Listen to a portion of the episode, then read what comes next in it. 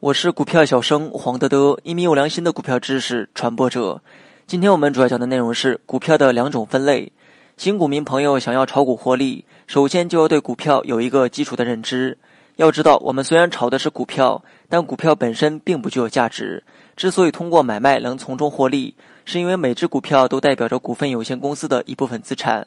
股票只是所有权的凭证，而不是一件商品。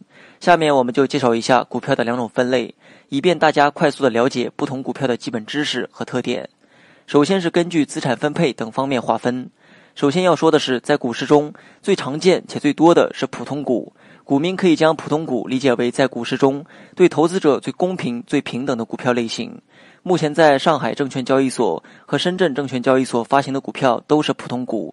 每一个持股的股东都有权参加其上市公司的股东大会，并且拥有投票选举权、收益分配权、资产分配权和优先认股权。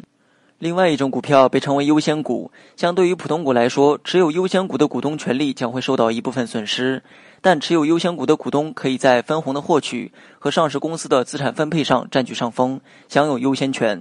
两种股票各有所长，新股民朋友可以在了解其特点后，选择适合自己预期目标的股票。接下来是根据上市地区的不同来划分。A 股指的是中国境内上市公司发行的人民币普通股。中国境内的组织、机构和个人都有权利进行购买和交易。